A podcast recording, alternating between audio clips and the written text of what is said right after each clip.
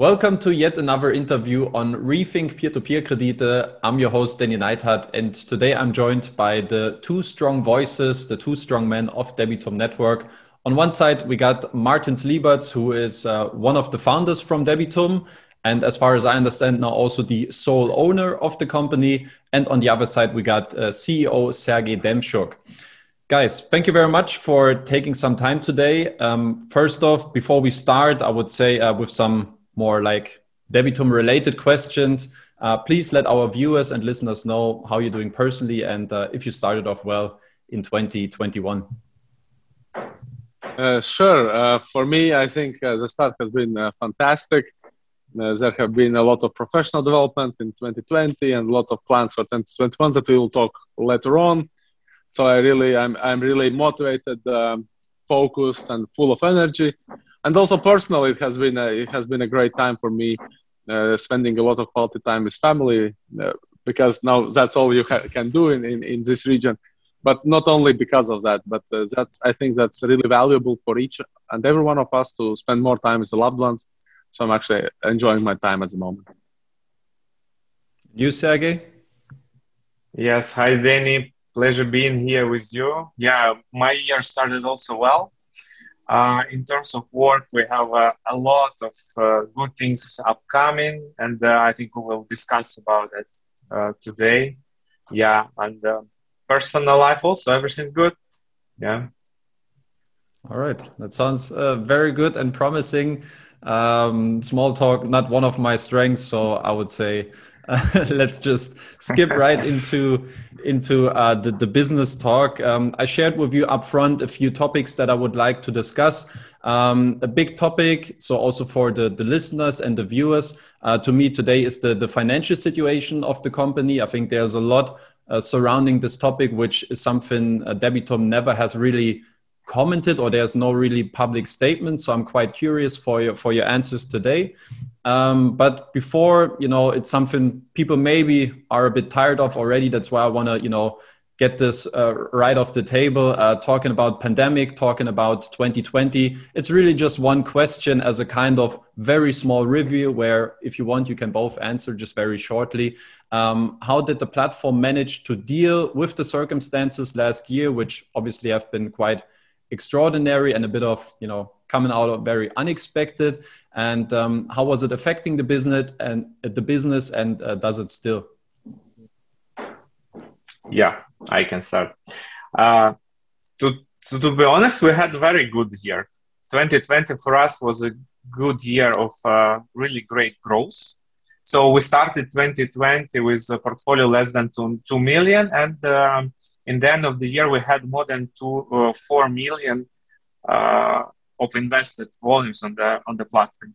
We onboarded uh, many new loan originators. So we found like really good niche loan originators that uh, provide uh, good assets to our investors.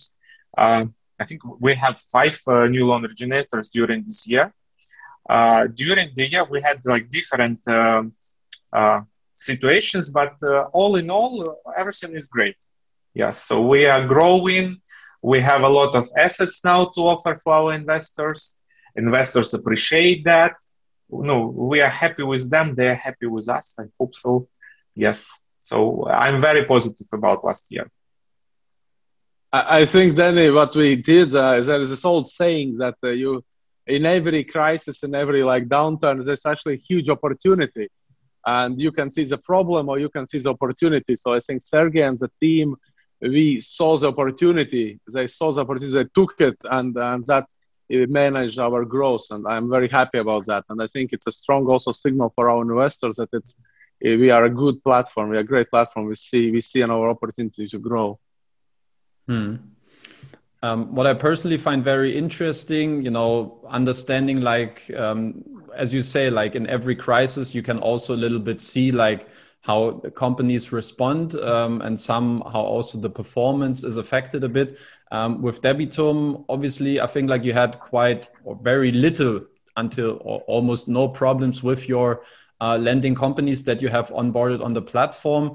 Um, is that maybe also in parts because um, lending companies have also been, you know, been provided strongly, for instance, uh, with with Noviti Finance, with uh, funds from from European like supporting funds with programs uh, that made it also a bit easier for them to to allocate than than uh, some funds to other companies, or because I think it was also a bit like slowing down a little bit the the origination level at some point. You know, obviously having on one side the investors being a bit more cautious about their investments, but on the other side, also like the origination as such from the lending companies decreased a bit because of those circumstances. Um, just like give some insights to how the performance developed uh, with with the with your collaboration partners. Sure. No, on that, what I can say that um, some of our loan originators really received uh, good support from state, like to support small businesses uh, there is like one example, Noviti Finance is Lithuanian company. They received uh, around 30 million uh, of um, credit line uh, from Invega. It's a Lithuanian state agency that uh, supports small business, and they um, actually helped a lot for small businesses in Lithuania. same for our UK partner CubeFunder. Their their clients received support from UK government. So in many cases that helped. But I think the uh, key factor is not only this. Uh, key factor is our uh, risk assessment. I think we talked about that so many times. I, actually, I didn't want to speak about that, but since you asked, I, I have to say it one more time. And uh, for us in in 2019 and the beginning of 2020, we actually thought that we are too conservative when we you know, when it comes to risk assessment. Uh, but uh, life uh, and uh, this crisis showed that we were correct, and that's why uh, none of our loan originators actually uh, failed to repay the obligations. Of course, there's some cases of defaults for their final borrowers happened, but all was settled in a proper manner. So I think it's like, okay, yes, support of government in some cases, but most important that the quality of due diligence and uh, the quality of onboarded loan originators on the platform that paid us back. Yes, that's what I would say. Mm. And uh, and also a quick one. Uh, I think it's the same old debate about uh, business loans uh, versus payday loans, right? Uh, I think because most of the platforms that saw issues were payday loan based platforms and uh, it's not a big economic secret that those are the areas that hit first. That hit first. While businesses, as you saw in many countries, also in, in the regions that we work, businesses are always supported by the government to go through crisis because businesses are the backbone, a blood system of our economy, of our kind of economic life. So I mm. think uh, our niche, right, our targeting into the business area, I think that also is a great thing. But the team team did a tremendously great job.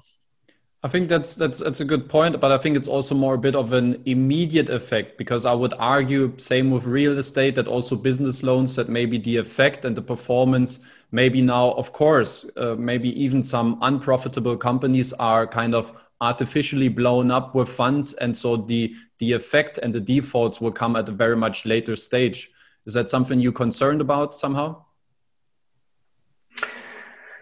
No, uh, with this, uh, you mean the business loan support?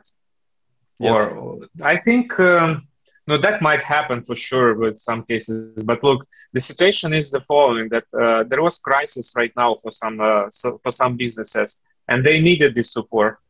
Uh, when uh, everything comes back to normal life, the business still still is able to to perform, no, to to pay a loan back and uh, it shouldn't be like the same level of default. I think the problem was exactly. especially in some in some spheres like uh, restaurants, uh, tourism, uh, uh, maybe in logistics as well. Uh, there was like segments like severely affected by lockdowns, and that was needed support. So of course some cases will will happen in the future, but if that no now it would be much more a uh, problem if there is no support from government. Yeah. Mm. Now, what we see, or when we like see like the origination level, it seems like you know, as you also said, um, the outstanding loan portfolio is increasing or has increased in the last year. Now, on the other side, we could argue, okay, maybe Debitum is a little bit short in terms of uh, demand from investors. Is that fair to say? Now, yes, that's that's the situation. So, in during the year was a bit different uh, story that we we had less assets uh, because in the mid uh, mid year in like early autumn we were more cautious. Our loan originators they were more cautious with new disbursement. But now situation is getting back to normal in in uh, many loan origin uh, for many loan originators. And currently we have uh, really good assets to offer for our investors. And we constantly growing. So net, let's say net growth every month is more and more. But uh, since we have more loan originators now, we have more loans to offer. We need more investors, and uh, we are happy to invite all of your uh, followers who will listen this interview to join Debitum to try to increase exposure with us. Because I, I do believe that many of uh, um, guys who follow you, they they already Debitum uh, investors. But uh, we are happy to give as much information as needed to to make sure that you should increase your exposure from let's say 1,000 to 10,000 euro. Mm. Yes. Yeah, the exposure level or the kind of the quality of investors is also something uh, that I follow with a big curiosity because uh, it's something an observation that I had that I also shared with with Martins in a few weeks ago uh, when we had a conversation. Because when I just look at the the monthly statistics that Debitum is sharing on the blog, you see like that the number, the, the total number of um, investors that join the platform every month is kind of stable or even slightly decreasing month by month. Um, at the same time, you see like there's bigger deposited amounts, and I think that's also a bit credited uh, due to your decision that you took then last year in August or September, saying like, look, we just want to have like a certain, we don't want to have the very very small retail investors that just you know want to try with a couple hundred bucks to invest on our platform but we say the threshold is now 500 euro to deposit at least and 50 euro per asset um, and I think also in the past we we discussed this also in, in various opportunities. You never made it a secret that you also said like strategically we're also looking strongly also to um, acquire some institutional investors. So you're rather you know like growing um, vertically rather than horizontally when it comes to to um, investor acquisition i think. So how do you currently see this um, this balance between yeah just getting like really like the big fishes the big institution investors is that like really the big focus of your work uh, rather than really going for smaller retail investors like i would also consider myself.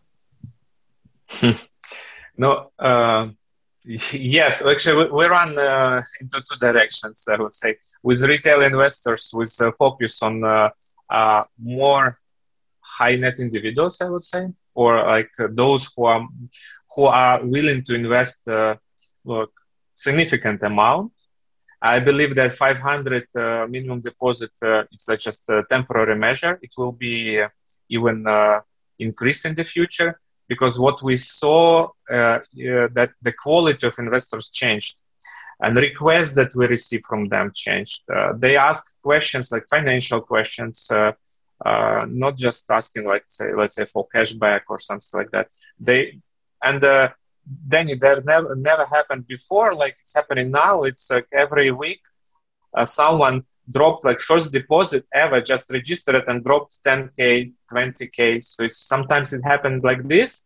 And after that we start uh, speaking with uh, that investor and he understands better how we work and he increased the exposure with the platform.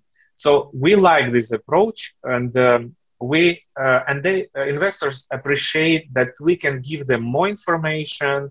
We we give them like personal personal approach. Like we see where they invest. So every time when, uh, for example, new assets of that class uh, uploaded to the platform, we just uh, notify them.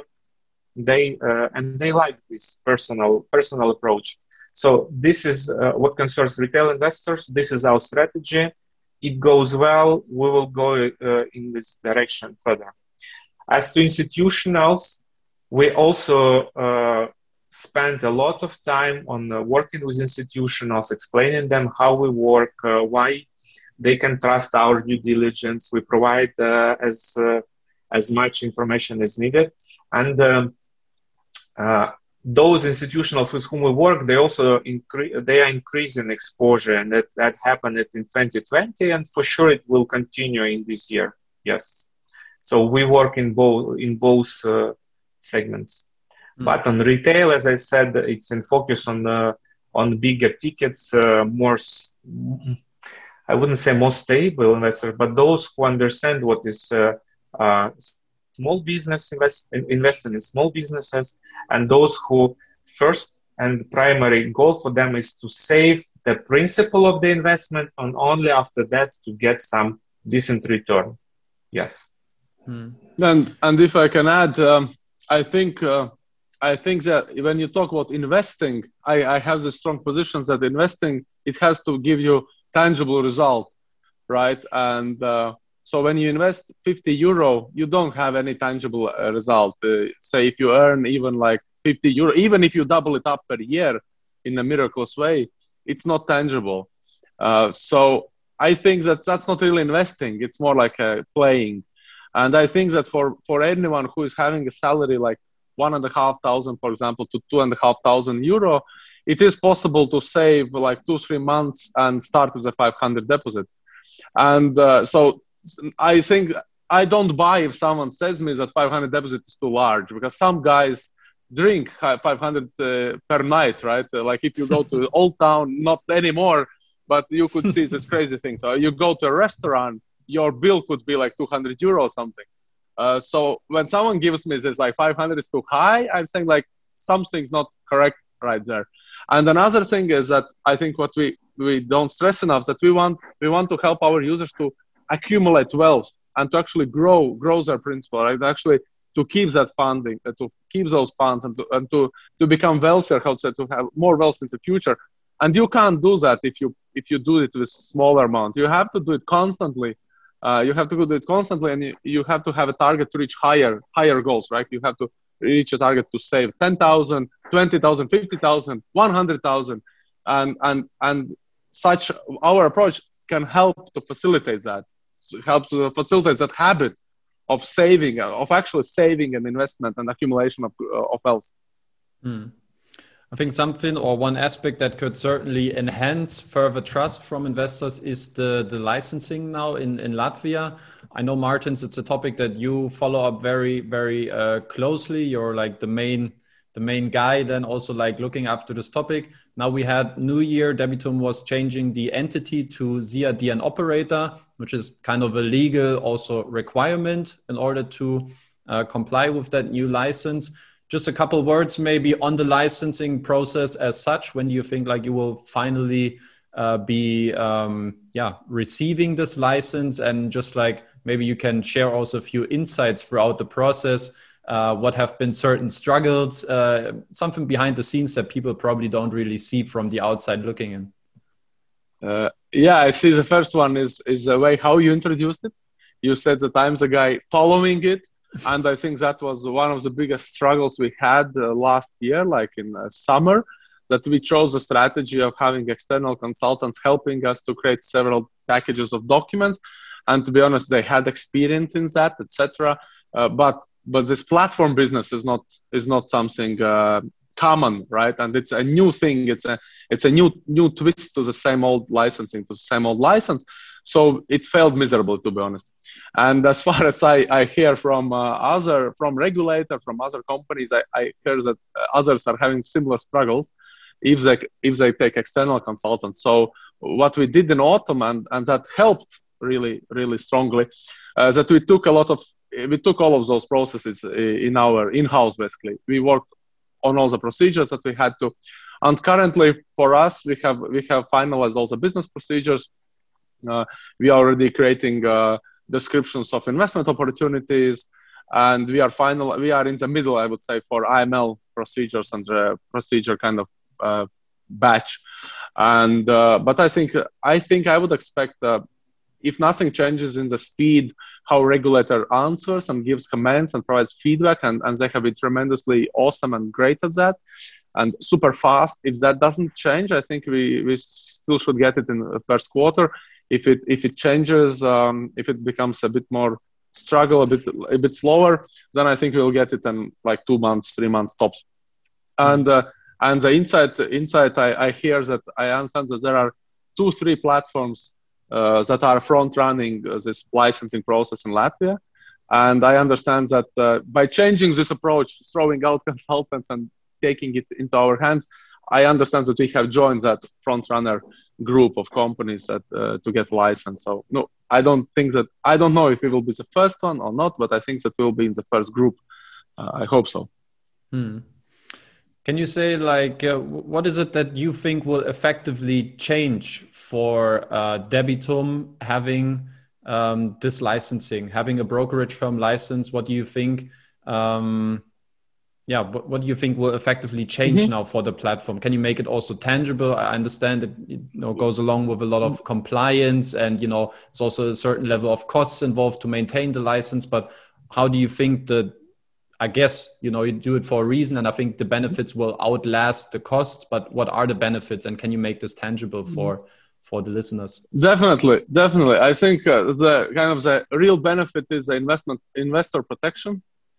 And uh, and I think when you just collaborate with a company, you basically have to trust that company, and um, there is no one, there is no third party in reality, right, who is uh, checking if everything is done uh, by by recommendation, by procedure, etc.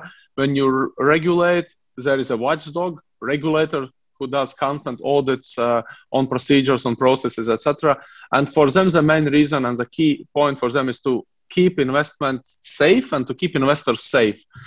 Um, it's and it, but it has also the other side of the coin, right?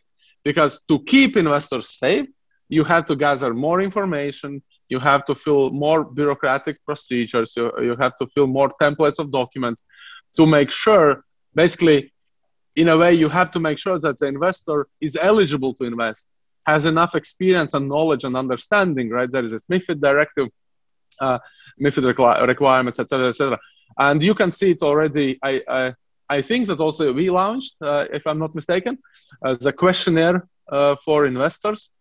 Uh, for our users, that they have to fill, start to fill questionnaires. Currently, it's kind of um, not mandatory yet. We are asking, we are allowing not to, fill, we are allowing not to fill right away, but uh, we will. They have to fill questionnaires now and indicate their experience, education, knowledge, etc. Answer some test-like questions, you know, like in university or, or, or high school, like multiple choice tests, and they are scored based on that. And if and and the reality is that will change that if your score is too low, like totally too low, basically we see that there is no understanding whatsoever about this investment products and that such type of users will not be allowed on the platform. And and that is one of the things how regulator makes it, right? They protect you by checking like by forcing us to check investor if, if if investor is kind of smart enough has enough experience to to use that money no it's it's an interesting debate i think it's a debate uh, like it's a whole, whole wholly different debate that can be done. A whole different, but maybe just very quickly because I, that I find this curious. Do you have like internally some predictions or some forecast how many investors could potentially fail this uh, this oh. test and how this then kind of negatively impacts your your fund mm-hmm. flow? Uh, they, they shouldn't. To be honest, the ones definitely the ones that are on the platform, if if they unless they unless they fill the test wrongly, they shouldn't fail it because uh, because the experience that they already have on Debitum platform basically would be enough for them to continue being on Debitum platform, right? So for the current uh, users, it, it should not have any any consequence for them. It might be maybe for some someone a new user, and I would say it would only be uh, for us for our case how we have structured the algorithm and scoring met- methodology. Basically, it would be only for a person who has no education in finance and economics, has nothing to do with the finance and economics in terms of work, and has never done anything in finance and economics and investment. Uh, so, say philosophy student right out of university, working in a law company or government institution, having no experience whatsoever with with money. Maybe such person would would not uh, fit right away. Mm. Uh, Sergey, let's bring you back into the conversation. Um, I know that you're more focused also on the acquisition of those higher net worth individuals, uh, of institutional investors. In your conversations, do you feel like acquiring this license will positively also impact then the acquisition process? And do you still have like bigger investors that say, look, um, when we have an, an, additional layer of security, I know you work also a lot with SPVs and something to to put also a bit more the mind of those investors at ease you know to structure their investments in a certain way.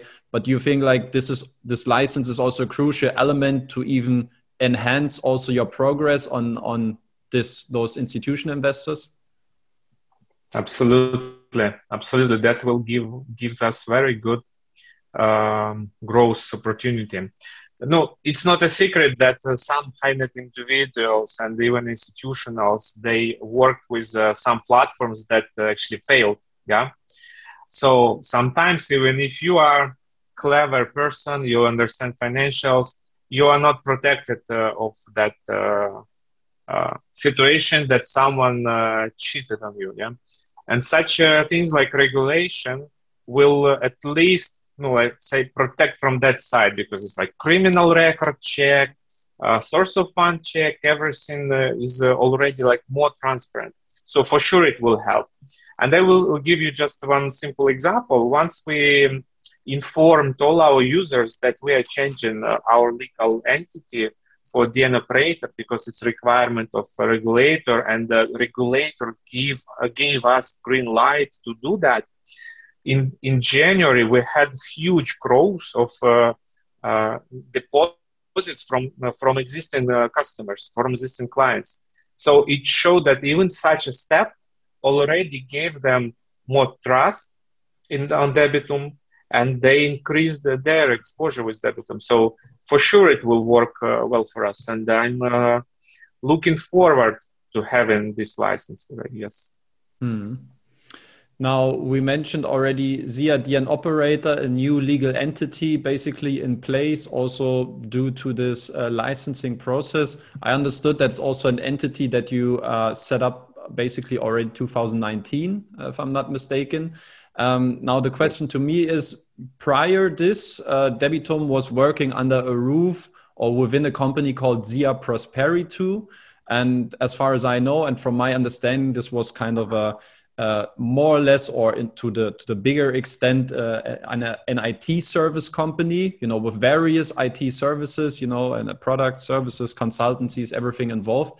Um, why haven't you, when you founded it or when you went online with Debitum in September 2018, why haven't you, and that's maybe a question to you, Martins, uh, why haven't you said in the first place, hey, why don't we uh, just have a separate entity for the Debitum network platform? To just have everything you know financially more in order because this kind of i think also was confusing investors a bit you know okay we don't see any you can't properly read any financial performance then from debitum out of this to break it down so mm-hmm. why have you decided in the first place to go with a different uh, mm-hmm. entity rather than setting up something specific for debitum yeah uh, first of all, I think it it uh, it's on one hand it happened naturally because SIA Prosperi2 was part of, of development. They were uh, supporting development and in the development of the platform, uh, worked uh, worked with the company, worked with the IT team, uh, uh, did some some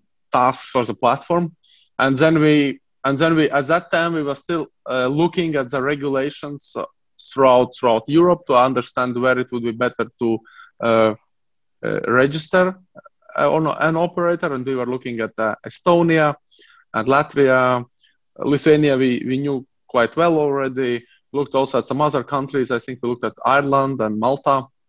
And uh, so we were in this process. And for us, it was uh, somehow that as soon as we understood that, yeah, we stay in Latvia. And to be honest, it was it was quite a it was uh, fast times for us at the moment. We were right out of gates developing the platform. It was we were on a tight schedule.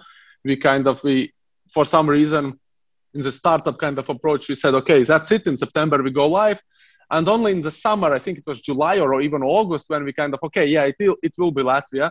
There is no other option how to better structure it in a way that where the legal framework in 2018 is the most favorable. And we somehow said, okay, there is already companies, there is already partners, they already work on those things. Let let it just go on like that. We were considering, uh, actually, we were considering opening a new company at the time, but we didn't know how it will end up, uh, what will happen. Uh, there were uh, there were some rumors that regulation would change, like in in Latvia. So we didn't know if we actually will be able to stay in Latvia, we'll have to move to other place, or, or how this will happen. So we, we didn't go through the hustle of registering the company. We thought, okay, let it start as it goes. And then uh, soon after, to be honest, we, we, we engaged in more discussions with, with the regulator, and, and then we understood that there will be no quick change in 2018, 2019, that uh, licensing should be done, but it's kind of a, a bit longer perspective. And then we then we registered the DN operator and I think it was early it was I think spring 2019. So that's kind of how it, it it's kind of a business insight. It's a, how how to say how you hack how you hack in the new company, right? Uh, you just find a better a better opportunity to realize your goals faster. And for us, we thought that it is a faster way to use already our partner that is doing already works on the platform, and we thought, okay, why not? It's a it's a quick fix for that time. But now we have we have become more mature, right? Uh, two years, third year in, and uh, now we are moving to a new entity in a, in a, this kind of correct way that you say. We'll have financial data. We are planning uh, to start releasing interim financial data. There, of course, will be audits required, etc., etc. And I think it will be. We will get on the right track. Mm. Okay. Uh, yeah, let's let's take a, a, step even further back uh, to kind of the start of the company and also the way it was funded. Um, we look at the timeline now, the end of 2017, beginning of 2018. You know, Debitum took part in a in a kind of token generation event. You know, a, a kind of a crowd sale, which was back then. Uh, also, I remember from our interview when you ex- try to explain me a bit because I'm not that familiar with the entire crypto business and, and, blockchain is something I'm, I'm a bit too far off to be honest. Uh, but you, you explained me back then it was like a very popular way also for companies in that crypto blockchain area to raise capital to, to set up companies. Um, and back then debitum basically sold 400 million of deb token uh, that later then transferred to a funding of around roughly 6 million euro. Uh, can you in simple words break down uh, and explain what, what happened back then and uh, how this exactly went down with the funding as such and what this kind of crowd sale has been just to make it uh, regular investors like me understand like what was really happening with the funding um, with the Debitum company in the beginning? Mm-hmm.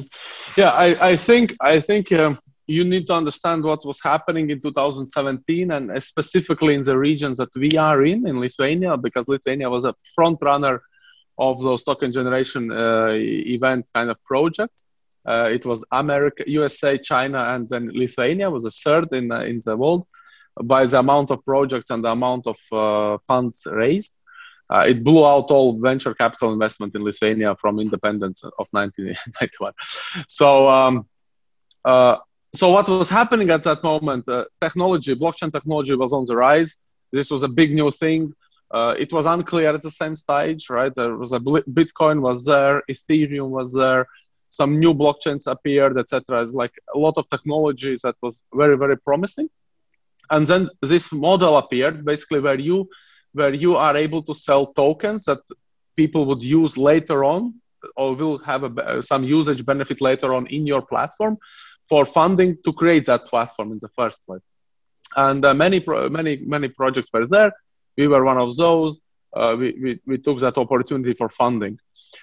Uh, there were a couple of similar companies, to be honest. We, we were not the only one company in that area, in this kind of business area. There is a Hive, Hive Terminal, I think it was called in the beginning. Now I think it's just called Hive.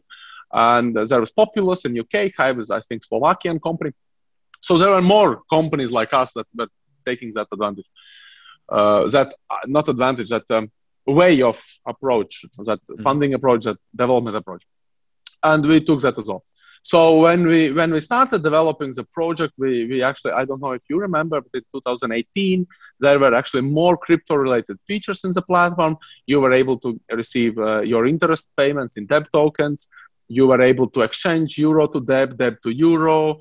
Uh, there were a couple of things yeah. that we, we tested in 2018, 2019, and uh, and a lot changed from 17, 18. Say transaction costs increased dramatically. If if transaction on blockchain in 17, 18 costed maybe cents, then now in 2020, 2021, it would only also cost like 200 bucks per transaction on a blockchain.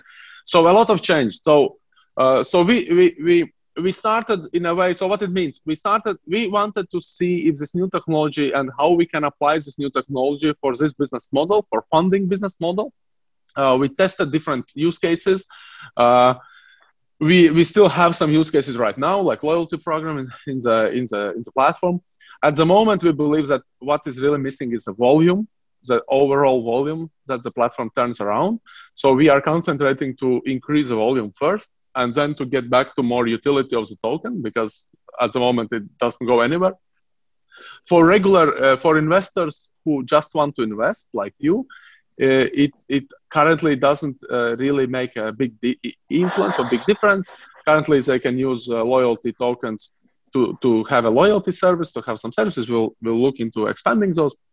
But so basically, that's one way of one way of funding and, and one way of looking at what we what we wanted to do maybe to use this blockchain technology more and, and as as as time go by we had to experiment with that uh, test different things and currently we are we are uh, clear that we need to increase volume first uh, and only then look back uh, to how to how to tie that blockchain technology more into it mm. and looking at the other projects there were so many projects that died just disappeared at all so i think that um, uh, so and I think that it's great that we are out there and live. And if you look at other similar projects like Populous or Hive, then our volumes are, are quite bigger than those. So I think that uh, that we are on the right track. So that's how I look at it. Yeah, it's interesting to me because uh, it's it's it's not just on one or two videos, but whenever there's like some Debitum related content, also on YouTube you see like in the comments there's uh, sometimes always a few people that say like take care those are scammers and i think a lot of is related to that crowd sale back then um, so from your perspective do you understand why maybe some investors in that crowd sale event the token generation event have been a bit frustrated because they have maybe invested with a different premise to debitum? They expected that you would utilize those funds in a different way so the value increases. So do you understand the frustration from their side or how do you in general like would respond to to those people? Mm. Yeah I, I to be honest i, I definitely understand I, I think i also understand the reasoning behind it uh, let's be honest if you take a step back we understand that it was a huge hype end of 2017 early 2018 it was huge hype about uh, crypto projects. It was huge hype about the token generation event projects uh, because they were happening. Um, I think the first one was end of 16, early 17. So they were happening for a while. Many people made, uh, I would say, paper money because they, they bought some tokens. as They were most likely man- manipulated or very somehow traded quickly on the exchange. So prices increased, skyrocketed. People invested like 1,000 bucks and became a millionaire over like uh, over a night uh, from some weird tokens from the project that disappeared in two months or something. So I think that was really wild west situation. And at the same time, I would understand that many people who participated, they never, let's be honest, I think they never read what we are planning to do. They never read how we are planning to do it, what are the alternatives way, ways, or that we are actually researching for the right ways, that we can't put it in a stone what we will do. And I think many just thought, okay, this, is yet another financial project some other financial projects kind of skyrocketed. This will skyrocket. And I think if you if you enter uh, if you enter crowd fund, yeah, if you crowd fund someone with an idea that it will bring you 100x, and then it kind of breaks down, the value of the token breaks down for for like for reasons that is like market doesn't trade it or whatever. I think I I understand the pain.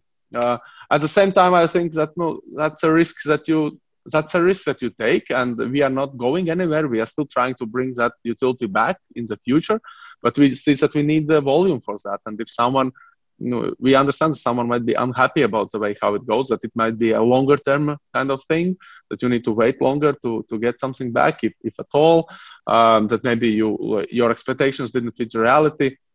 But I think, uh, unfortunately, that's that's reality in any in any type of funding, in, uh, investment, etc. Right?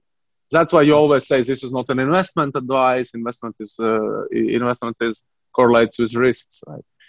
So so so I look at like that. I understand it. Uh, I can just say, sorry guys, that the hype ended.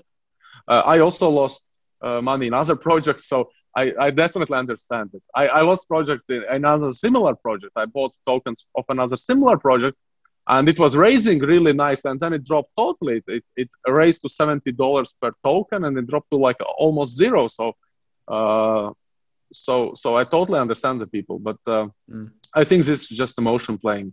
And, uh, so, so, but in essence, basically, you would say like back then you didn't uh, approach this crowd sale with a different intention. So, like in a way that you broke any promises that you have given out back then. You just argue like circumstances have changed and you will still be willing to use or to work on utilizing those tokens, but you're missing like bigger volumes i don't know maybe you can specify also this what you exactly mean by this and how this can also translate maybe to a better ending for those people that seem to be a bit mm-hmm. upset with debitum mm-hmm. right now yeah no what we did a lot of things that uh, we started off doing a lot of things that we were envisioning in the very beginning right and those that didn't play out you know uh, they saw uh, so when we made this feature like interest rate in debitums it wasn't really used uh, we made a feature like you can trade it. It wasn't really used and we saw that it actually makes us worse off because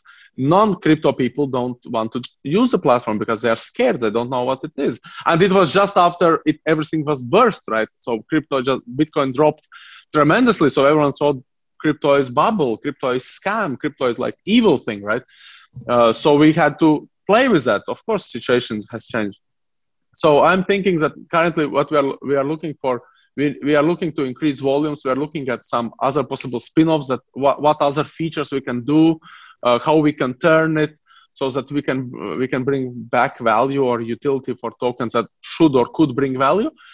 But that is a long process uh, that's a long, complicated process. We are looking now, like if you look at crypto area, now there is this decentralized finance kind of hype again, right? Some hype.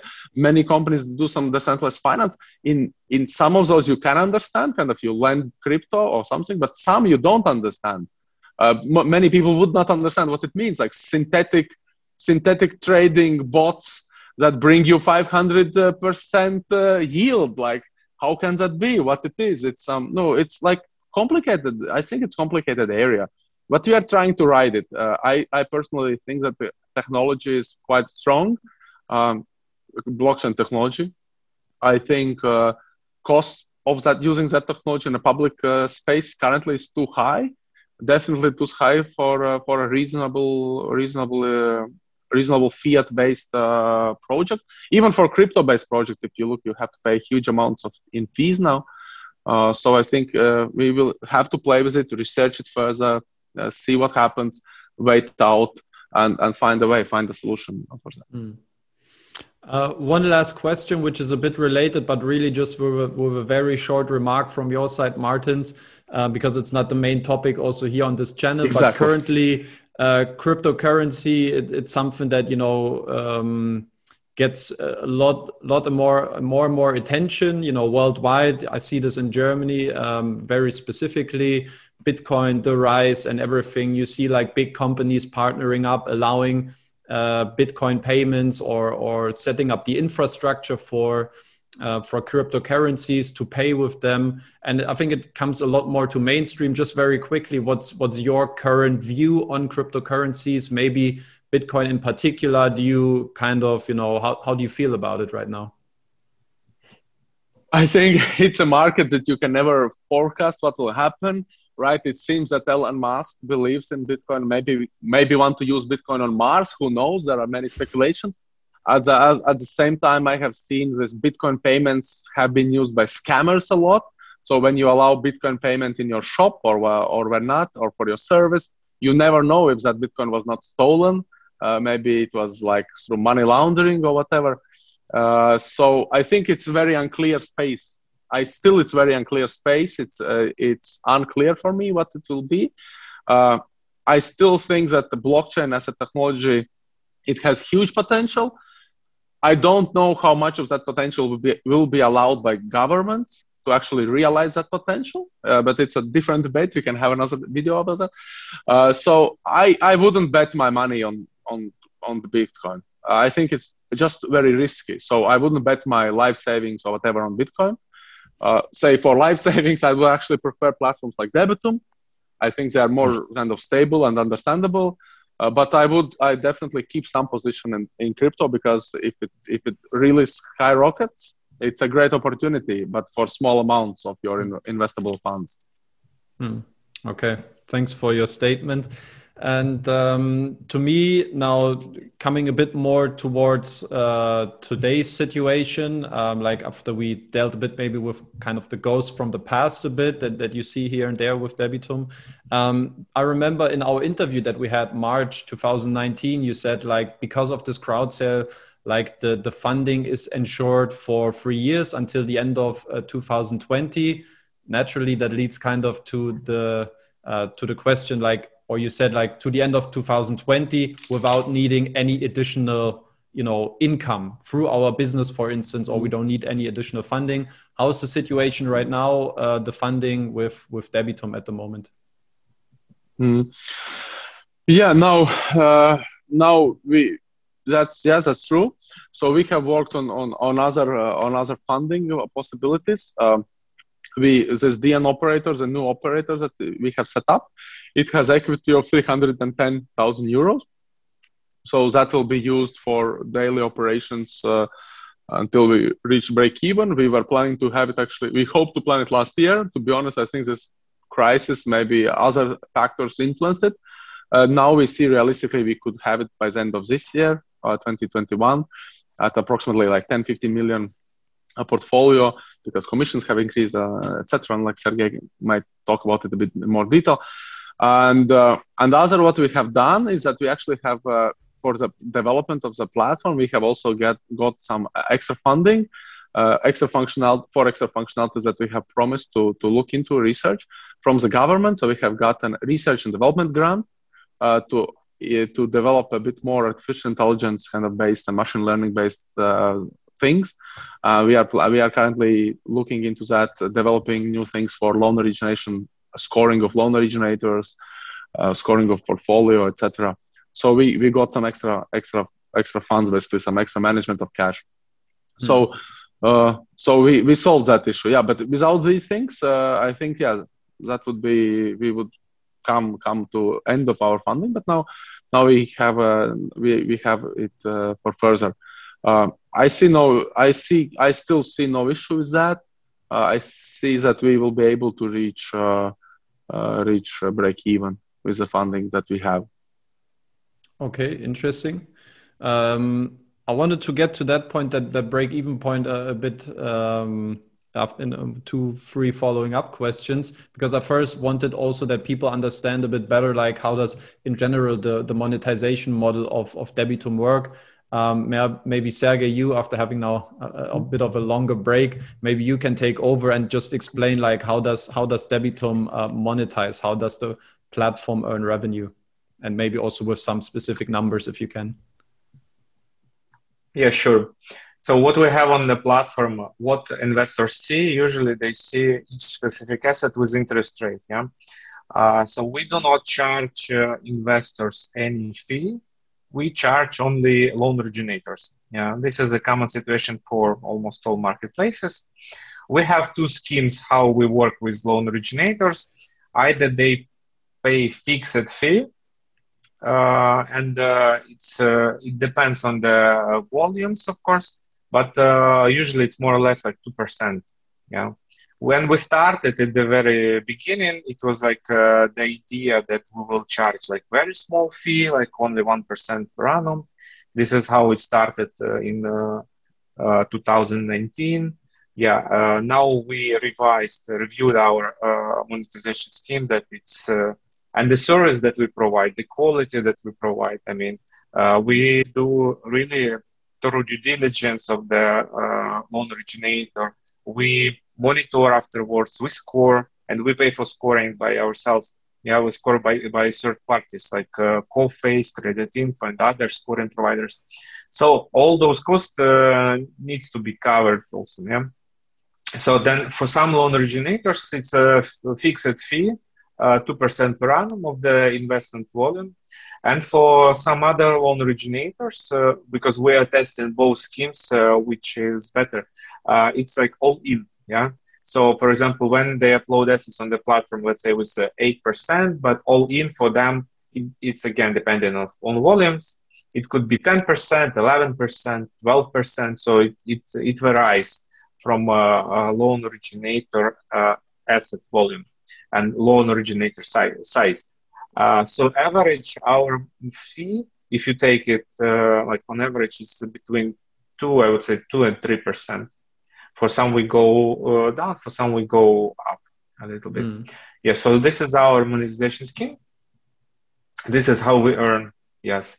And as Martin mentioned, we need to grow further uh, with portfolio of uh, 10, 10, maybe 12 million, that would be enough to reach break even. Yes, then income will cover all costs that we have monthly. Yeah. yeah, yeah, that would have been my follow-up question, like which which funding volume, which outstanding loan portfolio is required uh, to reach that break-even point.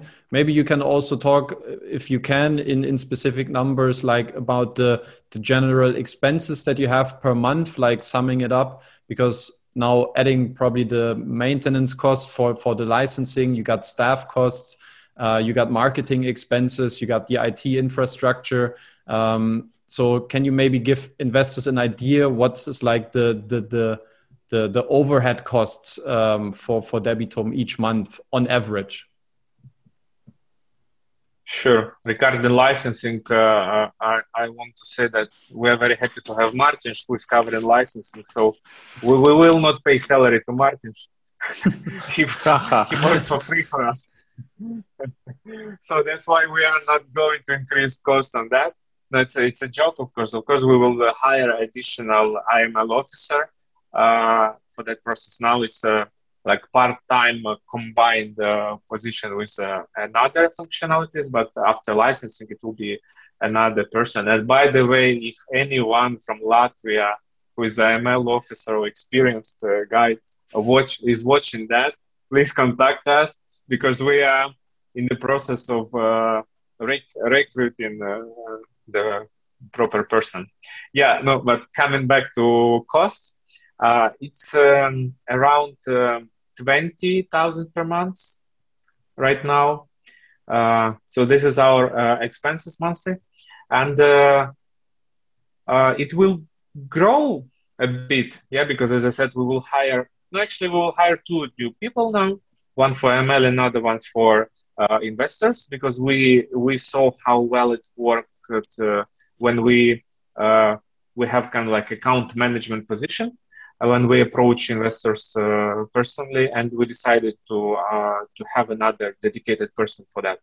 Yeah, so that will uh, de- increase our cost a little bit, but as I said, our actually our revenue is growing every month because portfolio is growing constantly, and uh, no, so it should cover all those additional expenses.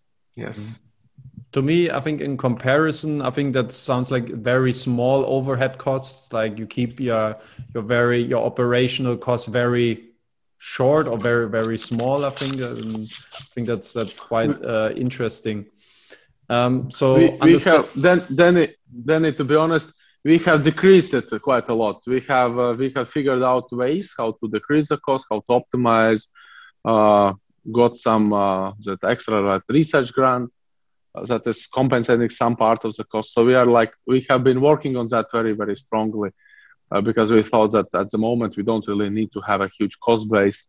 Uh, we can work differently, and that's also maybe a reason why we why we concentrate on, on, on less individuals, less investors, but on higher volumes and providing more value, more information to them, because we have the we have the data and information, and it is kind of more cost efficient as well for us, to be honest, to, to deal with that rather than deal with huge amount of people and with different individual requests, etc.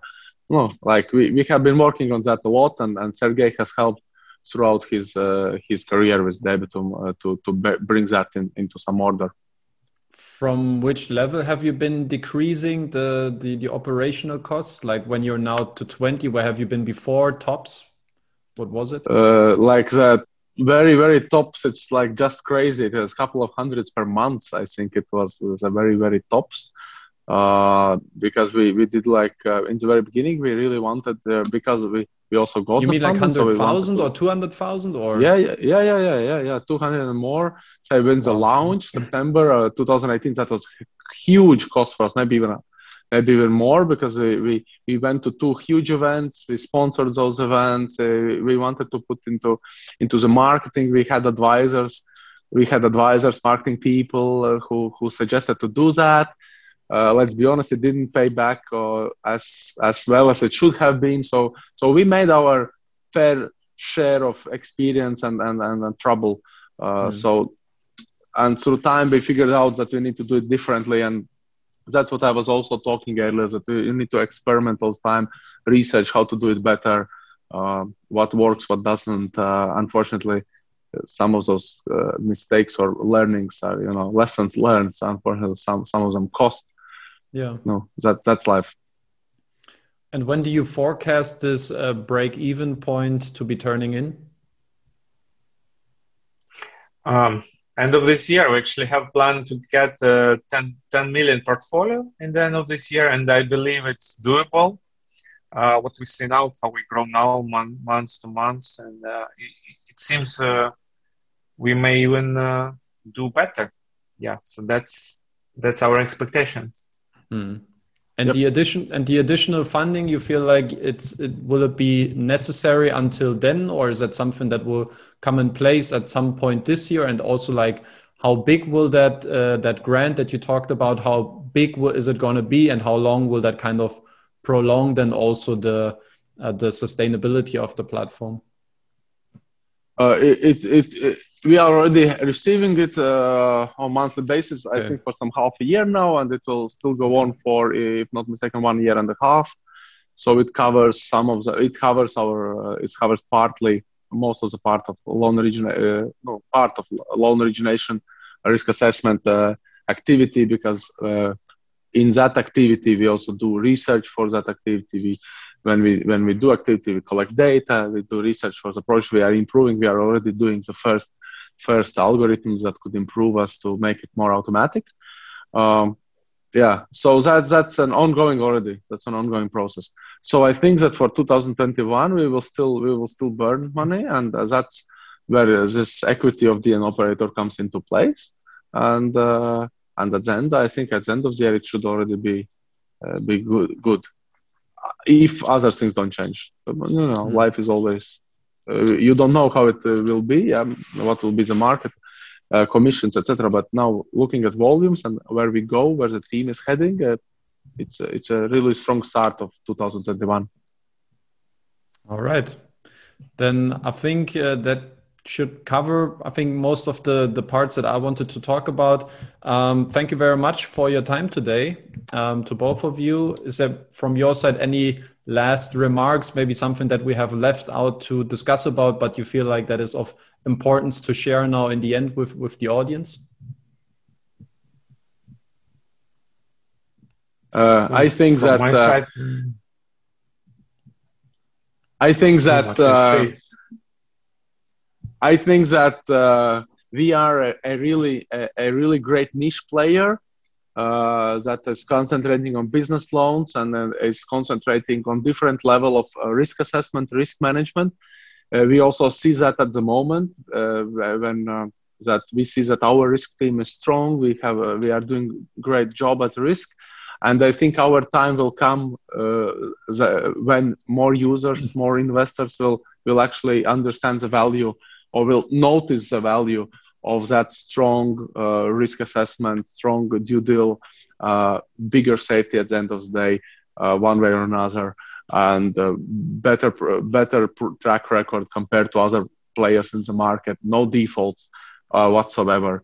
Um, so I think uh, slowly, but we will get to huge huge increases later on, and we see we we see that it's just the beginning in 2021. So come come join us in this journey yes. uh, to a better, better, safer, and sustainable investment uh, that will accumulate wealth for users. And Sergey, you any last words?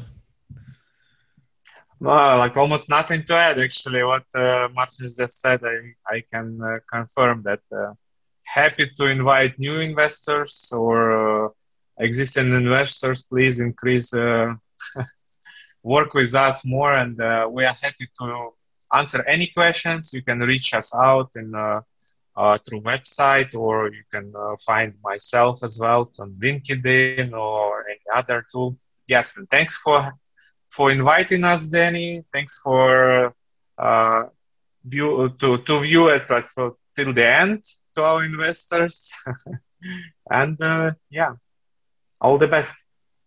All right. And the uh, last final thing from me is that don't be uh, like uh, that. Our new uh, new account manager Alina might contact you sooner or later. So uh, looking for, be look forward to that and uh, and ask all the open questions you have to her.